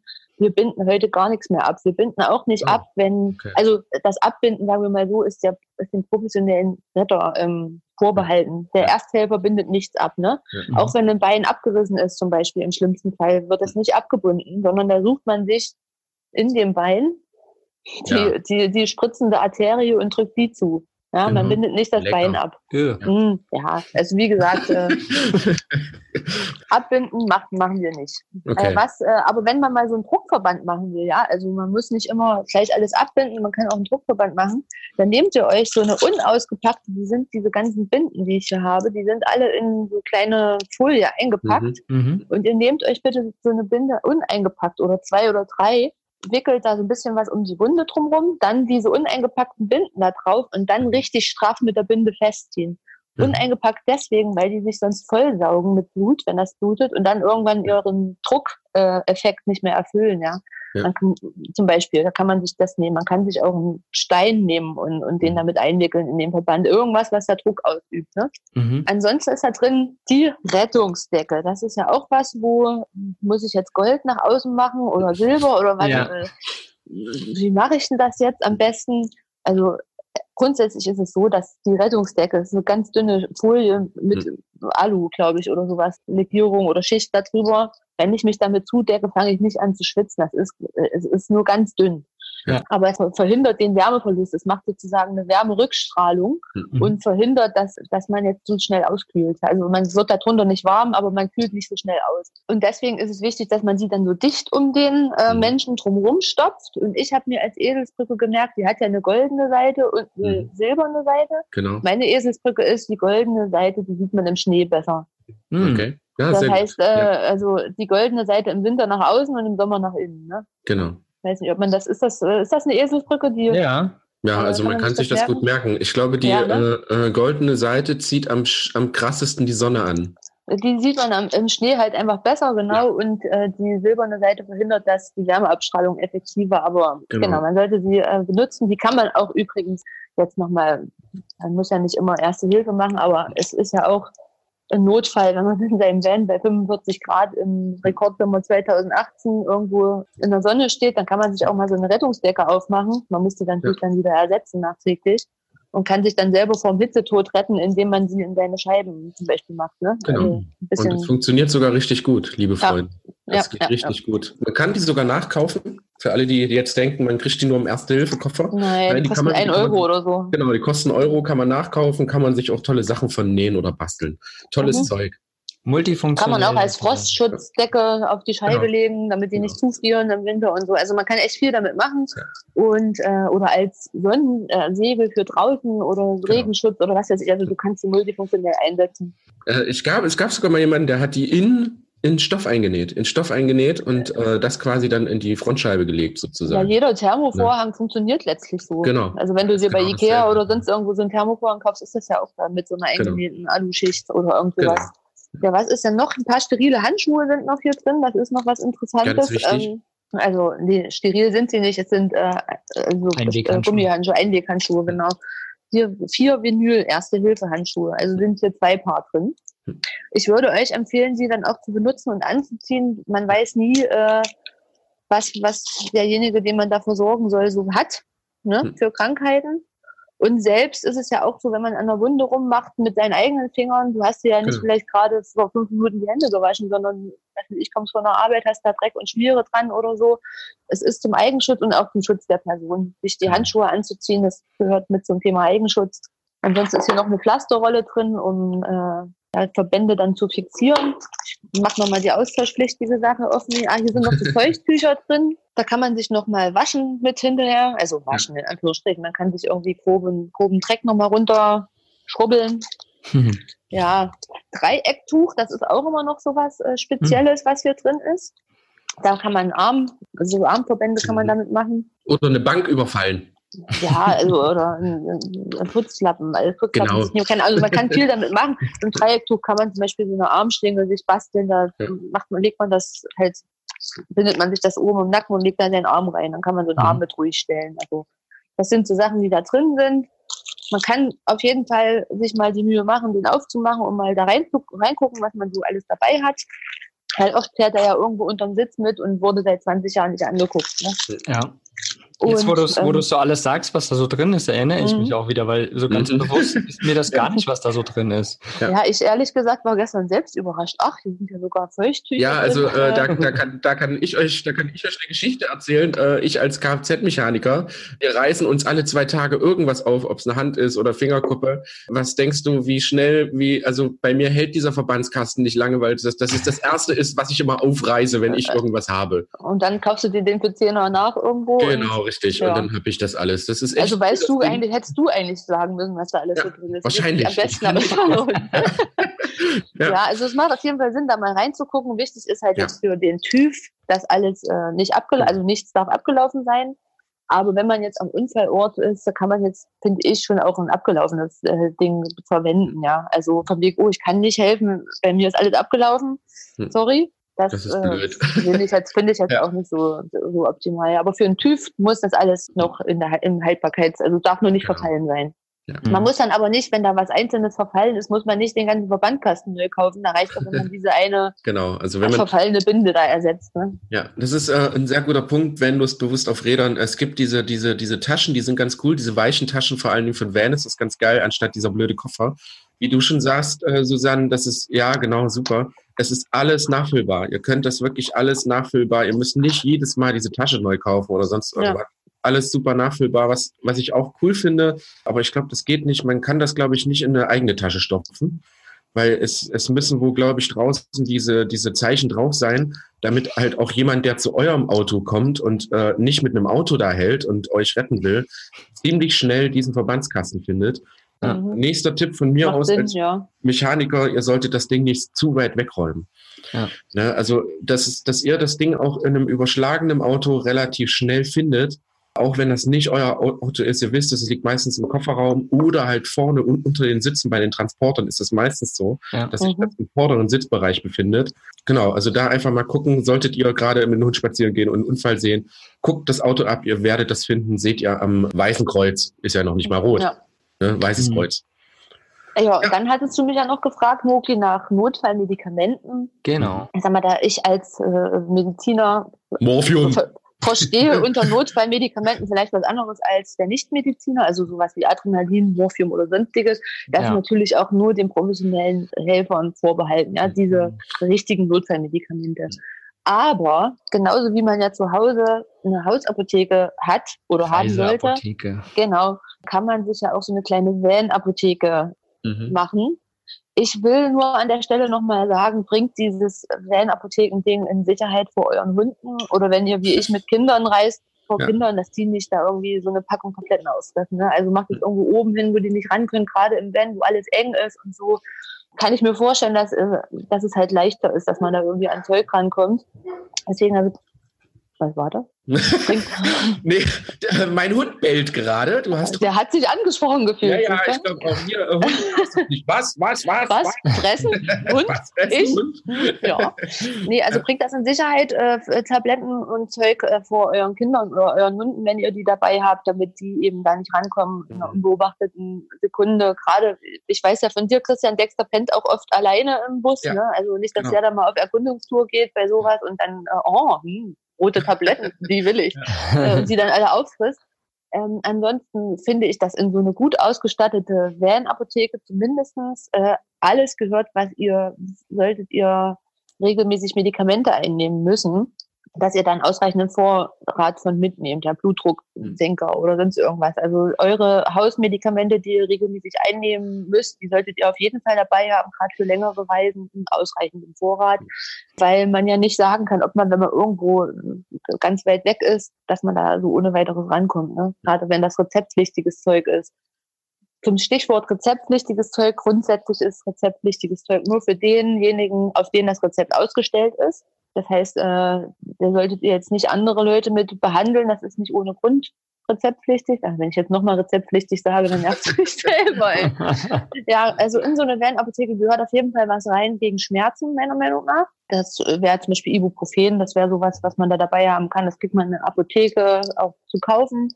400 Milligramm sind, ist er in einer Tablette, die Apothekerin und sowas. Also ich meine, unser Podcast hier oder eurer, also mein, was ich dir erzähle, soll keine medizinische oder Apothekenberatung ersetzen, ja. Also mhm. ihr müsst euch im, im, im Einzelfall natürlich nochmal von einem Arzt oder einem Apotheker beraten lassen, aber ja. Ibuprofen, denke ich, ist ganz gut, dass man das mal dabei hat. Äh, ich habe mir irgendwo eine Liste gemacht, dass ich auch nichts vergesse. Warte, hier unten geht sie los. Gegen Fieber hilft das auch, also nicht nur gegen Schmerzen, sondern auch gegen Fieber. Wenn man jetzt zum Beispiel auch mit kleinen Kindern reist, die können ja auch mal ganz schnell Fieber kriegen. Da gibt's Nurofen, das ist so ein Saft, da ist derselbe Wirkstoff drin, dass man beim Kind erstmal Fieber runterkriegt und vielleicht auch ein paar Schmerzen mit wegkriegt. Ansonsten habe ich hier noch drauf stehen Penistilgel. Also ich weiß nicht, wie es mhm. euch geht, aber ich bin im Sommer viel draußen, immer mhm. Mücken, Zecken, irgendwelche Viecher, die einen stechen ja. und es ist nicht, also wenn man irgendwie so 50 Mückenstiche am Bein hat und liegt dann so abends und es juckt wie ja. Sau, es macht Sinn, sich so ein Anti-Juck-Mittel zum Beispiel Penicillgel einzupacken und das vielleicht in der Kühlbox auch kalt zu stellen, weil dann mhm. hilft es noch besser. Da hilft, da hilft sogar auch äh, Tigerbalm, so das, was man sich mal auf die Brust schmiert. Ja. Ja, wenn man ein bisschen krank ist und so, das schmierst du dir auf den Mückenstich und der ist dann ganz schnell weg. Du schon wieder. Soll ich, soll ich wieder die chinesische Musik anmachen? ding, ding, ding, ding, ding, ding, ding, ding. Nein, also ich meine, also äh, grundsätzlich so Naturmittelchen und so, ähm, die, äh, das hilft, also man sollte da schon auf Omas Naturapotheke auch zurückgreifen. Das hilft oft auch Mhm. Also teilweise sogar besser als äh, die, die schulmedizinischen Sachen. Ja. Aber ich habe davon nicht allzu viel Ahnung, weil ich halt Schulmediziner bin. Ja, eben mit der Naturherkunde mich noch nicht so intensiv auseinandergesetzt habe. Deswegen, wenn Mogi sagt, das hilft, dann glaube ich das auch. Bei, bei mir hilft das zumindest. Dann hilft bestimmt auch bei anderen. Und ich hatte gerade noch gesagt, dieses Penicillin in den Kühlschrank legen, weil was Kühlendes und so. Grundsätzlich kann man überhaupt so ein Kühlpack oder irgendwas zum Kühlen in seinem Kühlschrank drin haben. Man kann ja auch mal irgendwie sich stoßen oder verletzen, dass man da was oder eine Beule haben oder so, dass man sich dann aus dem Kühlschrank halt seinen Kühlpack rausnimmt und da eben kühlen kann. Im Zweifelsfall tut es auch ein nasser Lappen, der wirkt auch kühlend, aber mhm. das wäre halt was, was man dabei haben kann, was gegen Halsschmerzen, die Halswutschtabletten oder sowas kann man schon mhm. haben, was gegen Durchfall und auch was gegen Verstopfung. Das sind so Sachen, die kann man halt einfach ohne Arzt selber therapieren, sag ich mal. Mhm. Ähm, wäre nicht schlecht. Dann habe ich hier noch aufgeschrieben, Voltarengel, wenn man mhm. irgendwie so eine Sportverletzung hat, um das darauf zu schmieren. Genau. Ja. Nasenspray, aber Vorsicht, da kann man ziemlich leicht von süchtig werden.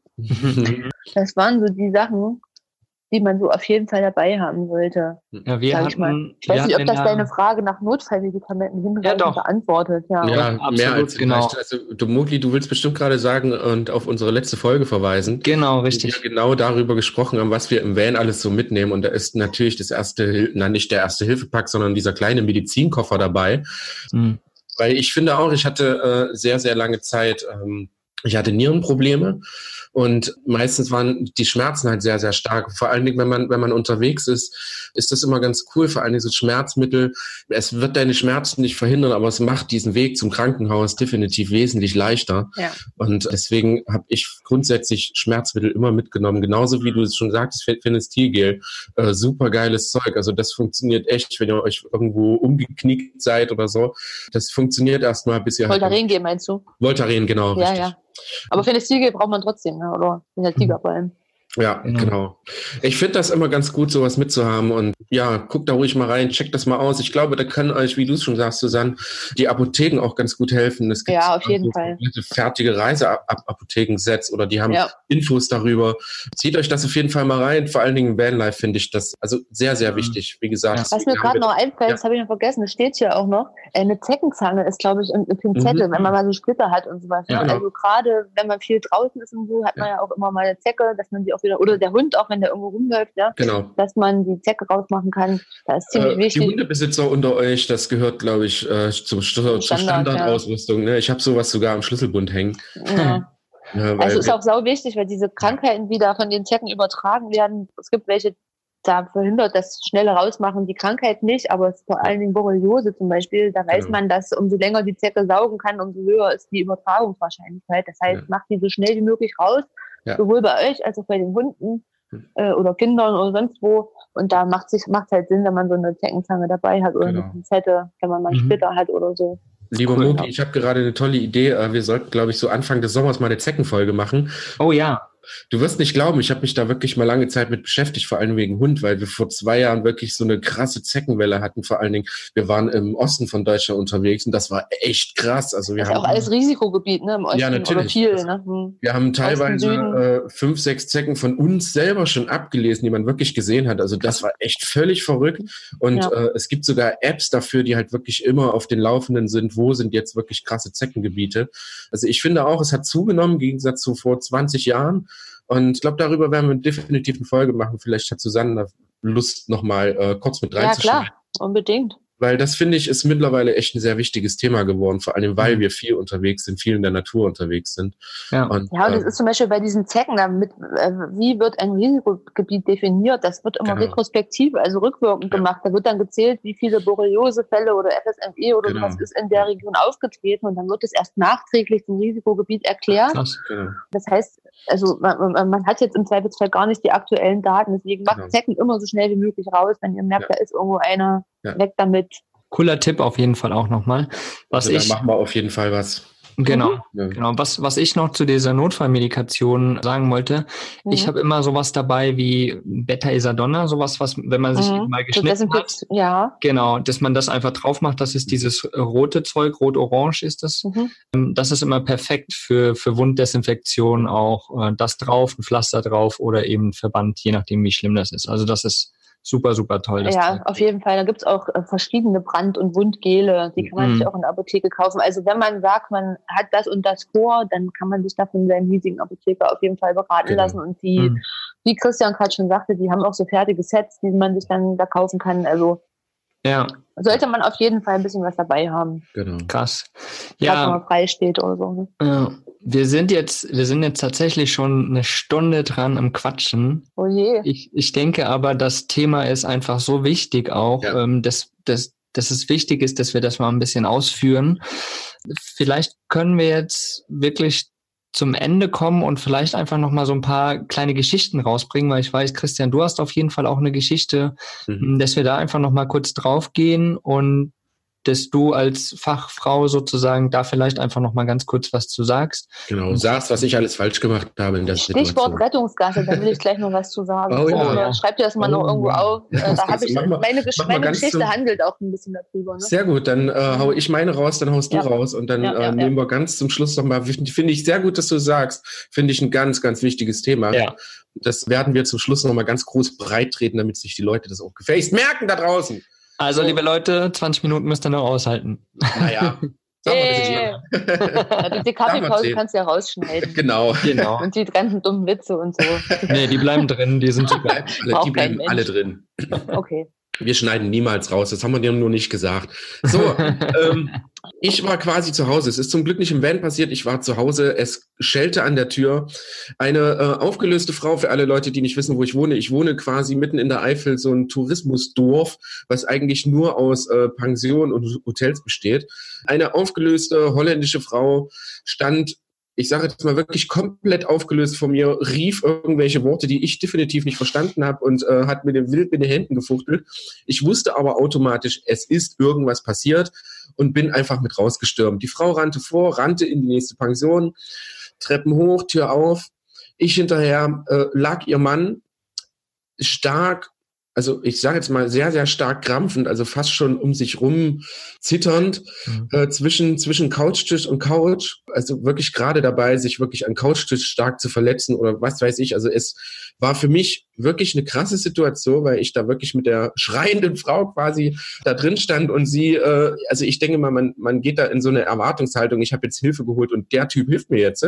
Mhm. Und äh, ich stand wirklich davor und denke, ja scheiße, was machst du jetzt? Ne? Der erste Impuls, den ich hatte, zieh ihn erstmal da irgendwie von diesem Couch und dieser Couchtisch weg, weil der so sehr gekrampft hat, dass das wäre eigentlich nur schlimmer geworden. Dann blieb mir halt einfach nichts anderes übrig, als ihn irgendwie, ich sage jetzt mal, festzuhalten. Ne? Mhm. Ihn einfach, dass, dass, dass er nicht ähm, ja, um sich rumschlägt. Also es war wirklich, wirklich krass. Und äh, dann kam die Situation, wo ich in dem Moment nicht mehr wusste, was tust du jetzt? Weil er hat sich beruhigt. Ich hatte aber nicht das Gefühl, dass er irgendwie, also ich habe nicht wirklich, habe ihn weder atmen gesehen, noch gehört, noch sonst irgendwas. Und äh, das war so wirklich der Moment, wo ich dachte, ja, was tust du jetzt? Ne? Und dann mhm. habe ich komischerweise als erstes diesen, diesen zwei Finger an den Halsleg Ding gemacht. Mhm. Der Mann war natürlich sehr füllig wo ich schon am Hals gemerkt habe, ja, da äh, kannst du jetzt erstmal rumtasten, wie du willst. Da musst du dich erstmal wahrscheinlich durch 20 Schichten Fett äh, drücken, bis du da irgendwas irgendwie spürst. und habe äh, dann natürlich so, so einfach nur auf den Bauch geguckt, ne? auf den Bauch geguckt, äh, bewegt er sich, atmet er und habe dann wirklich tatsächlich durch das Handauflegen, also nicht direkt, man soll ja nicht den die Hand auf den Mund legen. Aber er hatte den Mund offen und ich habe tatsächlich gemerkt, dass genau und äh, ich habe tatsächlich gemerkt, dass da wirklich Luft rauskam. Also er wirklich geatmet hat. Im späteren Fall, also es kam zum Glück noch jemand dazu, der im Hintergrund, so wie du das sagte, im Hintergrund quasi den Notarzt gerufen hat.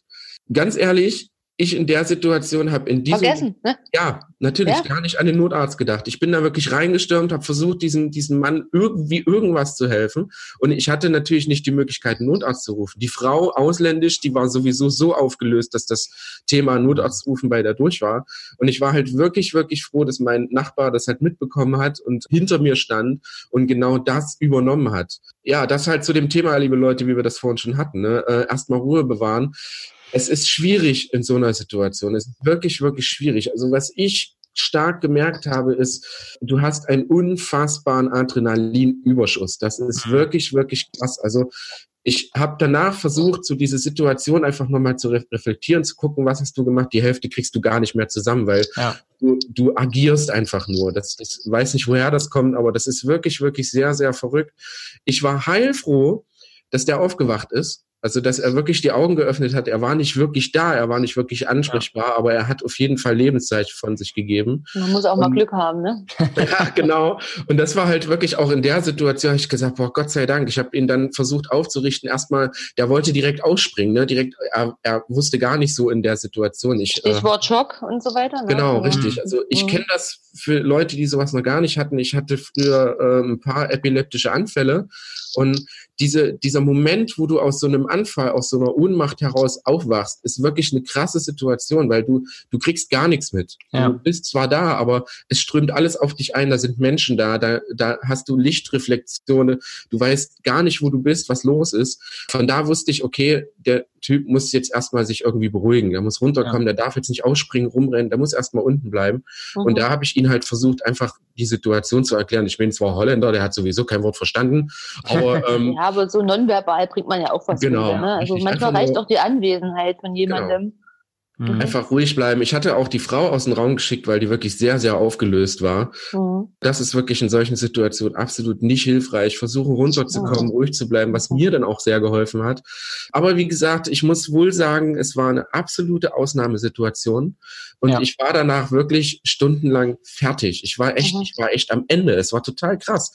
Und erst danach fängst du an, wirklich zu schauen, ja, was hast du jetzt gemacht und was hast du vor allen Dingen nicht gemacht? Das mhm. ist halt ganz wichtig. Und wie ihr gerade schon sagte oder du, Susanne, sagte, äh, ich glaube, es wäre für mich wirklich besser gewesen, halt wirklich extrem viel Ruhe zu bewahren. Einfach nur zu gucken, ja. was passiert. Das, mit der Situation erstmal selber klarzukommen und sich äh, runterzubringen, ein bisschen von diesem Adrenalinschock wegzukommen. Und da wird einiges, vieles klarer. Ich finde bis jetzt, also jetzt muss ich sagen, so im Nachhinein auch, ich fand es echt kacke. also so, ich habe so das Gefühl, ich habe irgendwie alles irgendwie falsch gemacht, was man irgendwie falsch hätten machen können.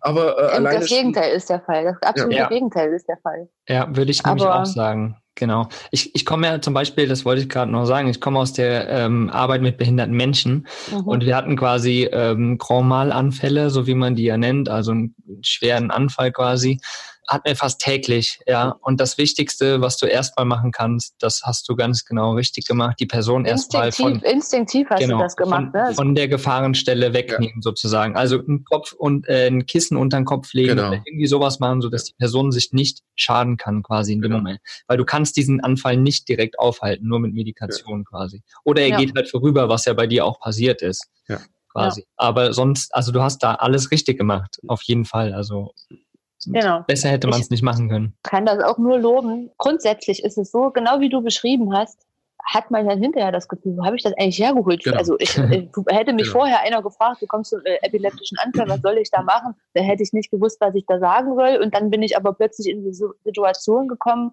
und auf einmal habe ich irgendwas gemacht und weiß gar nicht so richtig, warum genau. oder wo das herkam das geht mir selber auch so, auch vielen Kollegen von mir so, in so einer Ausnahmesituation durch deine ganzen Hormone, Transmitter, die der Körper ausschüttet, dieses Adrenalingefühl, was du gesagt hast, wird man extrem fokussiert und konzentriert auf diese Sache und da kommt plötzlich Wissen von vor irgendwann raus und man macht dann plötzlich was und macht es auch richtig, auch, äh, ich sage jetzt mal, menschlich gesehen hast du, du hast einfach menschlich gehandelt und das war das Richtige. Du hast instinktiv denjenigen vom, von der Gefahrenzone weggeholt.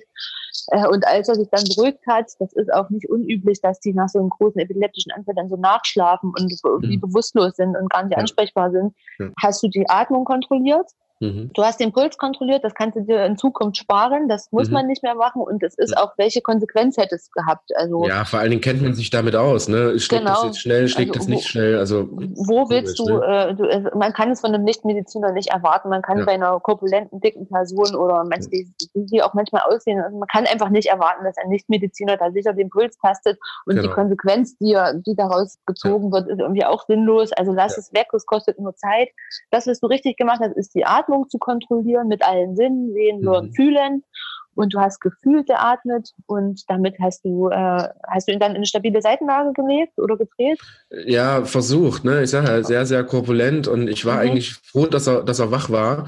Und mhm. äh, wo er dann wach war, ja. Da hat er sich dann alleine aufgerichtet und so Ja, also wollte er, ne? Und ich habe mhm. ihn halt versucht, so irgendwie so ein bisschen hinzusetzen oder, mhm. oder das war auch für ihn, glaube ich, so äh, das Angenehmste in dem Moment. Stabile Seitenlage habe ich tatsächlich drüber nachgedacht, sage ich jetzt mhm. einfach mal.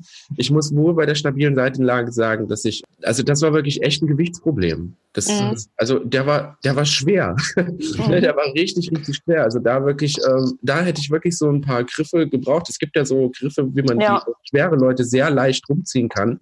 Und genau das hatte ich halt in der Situation nicht. Also ich war halt wirklich in dem Moment froh, dass er wach geworden ist, sich mhm. halbwegs aufgerichtet hat und äh, ich dann nur noch ihn quasi vorm Ausstehen gehindert habe, mhm. damit sich das alles erstmal beruhigt, damit er erstmal klar wird und so weiter und so fort. Aber eine, eine krampfende Person brauchst du auch nicht in die Seitenlage zu Nein, nur hinterher, weißt du, wo er genau. dann äh, genau, genau, genau nachher wird wirklich. Mhm. Das ja. ist nämlich auch noch so ein Mythos aus der ersten Hilfe. Sorry, wenn ich da jetzt irgendwann nochmal aushole, aber ja. man kann so viel erzählen darüber. Ne? Es ist so ein unfassbar ja. weites mhm. Feld. Ähm, früher hieß es ja immer, man muss nur einen, der bricht, also der mhm. sich übergibt, in diese stabile Seitenlage bringen. Das weiß man ja vorher nicht. Kann ja sein, dass der in drei Minuten erst anfängt, sich zu übergeben. Genau. Und dann wäre es gut, wenn er zu dem Zeitpunkt schon in der stabilen Seitenlage mhm. wäre. Ich kann da auch wieder nur sagen, Stichwort YouTube-Video oder Auffrischungskurs, äh, nehmt euch euren Kumpel, Partner, Freundin, Frau, Mann, wer eben so da ist und übt mit denen das mal. Guckt euch ein Video an und dann übt das mal, wie man, wie man die Handgriffe macht. Das ist wirklich nicht so schwer. Und wenn das jetzt nicht gerade irgendein ganz dicker, schwerer ist, dann ist eigentlich auch da bloß das Ziel, der Kopf bzw. der Mund soll der tiefste Punkt sein, damit das Erbrochene der Schwerkraft folgend aus dem Mund rausläuft und nicht in die Lunge kommen kann, damit der mhm. Atemweg frei bleibt. Mhm. Also äh, ob der jetzt nun wie im Lehrbuch da liegt oder nicht, mhm. ist ja auch hier wieder nicht so entscheidend. Wichtig ist, dass ja. die, das Erbrochene eben rauslaufen kann oder auch Blut oder was da so ja. ist. Genau, und für die Dicken, da lohnt sich das vielleicht nochmal so ein YouTube-Video anzugucken und mal zu ja. üben, genau. wie das mhm. geht. Ja, also alles super gemacht, Christian. Ganz Danke. klasse. Und, und, und ist ja, ist ja auch absolut auch eine Notfall, äh, eine, eine, eine Spezialsituation. Ich meine, wie oft, also ich glaube, man kommt eher zu einem, zu einem Unfall, wo sich irgendjemand eingeklemmt hat oder irgendwie was auch immer passiert ist oder sich geschnitten hat, als dass man jemanden trifft, der wirklich einen Anfall hat. Es kann zwar bei jedem Menschen auch passieren, das ist ja auch so. Jeder Mensch hat womöglich einmal in seinem Leben auch einen Anfall, den er vielleicht auch gar nicht mitkriegt. Aber die Situation ist schon wirklich sehr, sehr speziell und deswegen, also da nochmal wirklich drauf achten. Also so das, was man früher gesagt hat, so die Finger im Mund oder sowas, damit man die Zunge rausziehen kann oder die sowas. Damit die ab, wenn's, äh, ja, genau, das, das, nicht, das, das ist die Sache. Die, der, der Körper ist auf maximale Kontraktion aus, auch der, der Kiefermuskel, alles. Mhm. Der beißt euch einfach die Finger ab. Also ja. das überhaupt nicht machen. Schaut einfach, dass ihr ein Kissen um den Kopf legt oder an den Kopf legt, nicht auf den Kopf, sondern an den Kopf, so dass er sich natürlich nicht irgendwie was was wehtut. Das mit dem Festhalten ist auch so eine Sache, weil wenn du die Person festhältst, der hat so viel Spannung, der bricht sich den Arm rein theoretisch mhm. währenddessen. Also das, das ist auch schwierig. Lieber alles außenrum frei machen, im Kissen unter den Kopf, dass er sich da nicht wehtut. Und sonst, ja, Notarzt rufen, weil vielleicht genau. hat er genau. auch Notfallmedikamente, vielleicht ist er ja Epileptiker. Genau, vielleicht hat, er so ein Set genau. irgendwo, ja. Genau, da gibt's Zäpfchen, da gibt's aber auch Spritzen, da gibt's alles Mögliche. Mhm. Vielleicht hat er da irgendwas, dann kann man da auch reagieren. Wenn nicht, auf jeden Fall Notarzt rufen und da dann einfach gucken, dass er sich in dieser Zeit nicht wirklich verletzt. Also also Stichwort äh, äh, Erste-Hilfe-Set, was so Leute bei sich haben, auch Allergiker zum Beispiel, die mhm. haben auch ganz mhm. oft so ein äh, Allergiker-Rescue-Set, da ist Adrenalin mhm. als Spritze drin und diverse andere Medikamente. Also wenn ihr, wenn einer mal irgendwie von einer Wespe oder so in den Hals gestochen wird und ihr beobachtet das, ja. guckt, ob der irgendwo so ein Set hat oder fragt ihn oder jemanden, mhm. kann man denen auch schon helfen mit, ja, genau. Genau, oder jemanden Asthma, der ein Asthma Zum Beispiel, oder sowas genau, hat, Asthma der meist auch ein Spray dabei oder irgendwie genau. sowas, genau. Das, das sind schon Sachen, wo, genau, wo man auf jeden Fall mal gucken oder fragen sollte, super mhm. Und mhm. Christian, was ich auch richtig gut finde, ist, dass du mhm. dir hinterher nochmal Gedanken darüber gemacht hast, was hätte ich anders machen können. Also dieses Reflektieren von so einer Situation, das äh, macht auf jeden Fall äh, für eine, für eine falls du in Zukunft nochmal in die Lage ja. kämest, genau. macht das besser, weil du einfach ja. nochmal dich damit auseinandergesetzt hast, Dinge vertiefst und ähm, ja, einfach reflektieren und nochmal drüber nachdenken, was hätte ich, was habe ich gut gemacht, was habe ich noch, was hätte ich noch anders oder besser machen können. Das war auf jeden Fall auch super. Also mhm. ich finde, du hast das gut gemacht.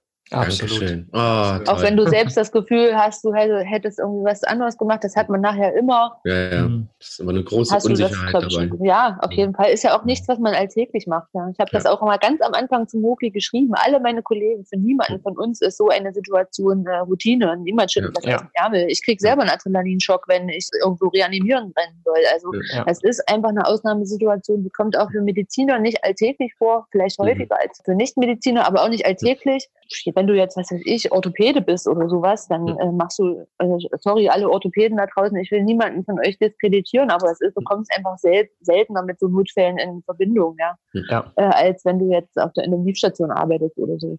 Es ist einfach eine Ausnahmesituation, die jeden in Aufregung versetzt, nicht nur mhm. dich.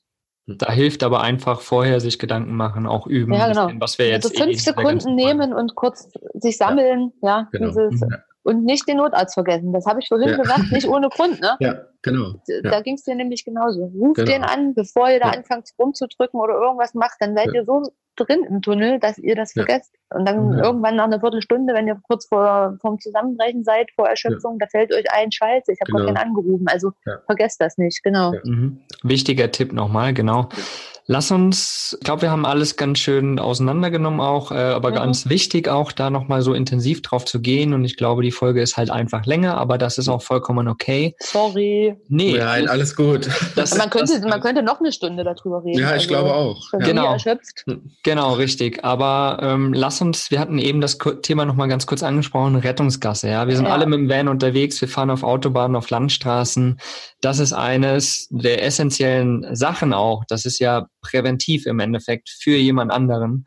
Nimm uns da nochmal ganz kurz mit jetzt zum Abschluss Ja. der, der Folge. Also ähm, meine Geschichte geht um einen ziemlich schweren Verkehrsunfall, der in letzter, äh, so einer jüngeren Vergangenheit hier in der Region passiert ist. Da gab es auch Schwerverletzte und leider auch Tote. Und ähm, wir waren mit unserem Bus gerade auf dem Weg äh, nach Erfurt äh, zu, zu jemandem und sind letztlich zu dem Unfall dazugekommen. Allerdings zu einem Zeitpunkt, als die professionelle Rettung schon lief. Der Hubschrauber flog gerade los, also da war schon alles abgesperrt. Wir wurden dann von der Polizei umgeleitet und man konnte relativ weit gucken. Es ist hier ziemlich flach gewesen in Mhm. der Ecke. Man konnte so einen Kilometer übers leere Feld gucken und sah da den ganzen Unfall. Und wir wurden über so ein Dorf umgeleitet und da stand jetzt wirklich ungelogen das ganze Dorf draußen und hat da geguckt. Ja. Mindestens standen sie einen Kilometer weit weg, aber sie haben halt gegafft. Das ist eine Ausnahmesituation, spannend, man will da gucken. Verstehe ich auf der einen Seite. Hm. Aber wenn es zum Beispiel beim Thema Rettungsgase, Gaffer und so weiter dazu führt, dass die Rettungskräfte behindert werden, man Hm. muss sich dann immer vor Augen führen, man könnte ja auch selbst derjenige sein, der da liegt, zu dem die Ja. Feuerwehr, die Polizei, der Arzt nicht kann oder hinkommt, weil er einfach irgendwo einen Kilometer weiter hinten an so einem scheiß LKW nicht vorbeikommt oder PKW-Fahrer, der Rettungsgase nicht äh, kann. Da kriege ich so einen Hals, sorry Leute, weil das wirklich Ja. nicht schwer ist. Und gerade ähm, hat mir dann hinterher, eine Kollegin von mir war da Notärztin bei diesem Einsatz, die Mhm. hat mir erzählt, jetzt haltet euch fest, hat jemand da so eine Drohne rübergelenkt und hat sich das halt von oben angeguckt, wie schäbig ist das bitte, ja. Ja, ja. Aber Rettungsgasse, man hat, gerade wir mit unseren großen Gefährten, du bist auch nicht einfach mal schnell da weggefahren. Wenn du im Ja. Stau eingequetscht bist, das ist schon mit dem Pkw fast unmöglich, dann da ohne 20 Züge wegzukommen.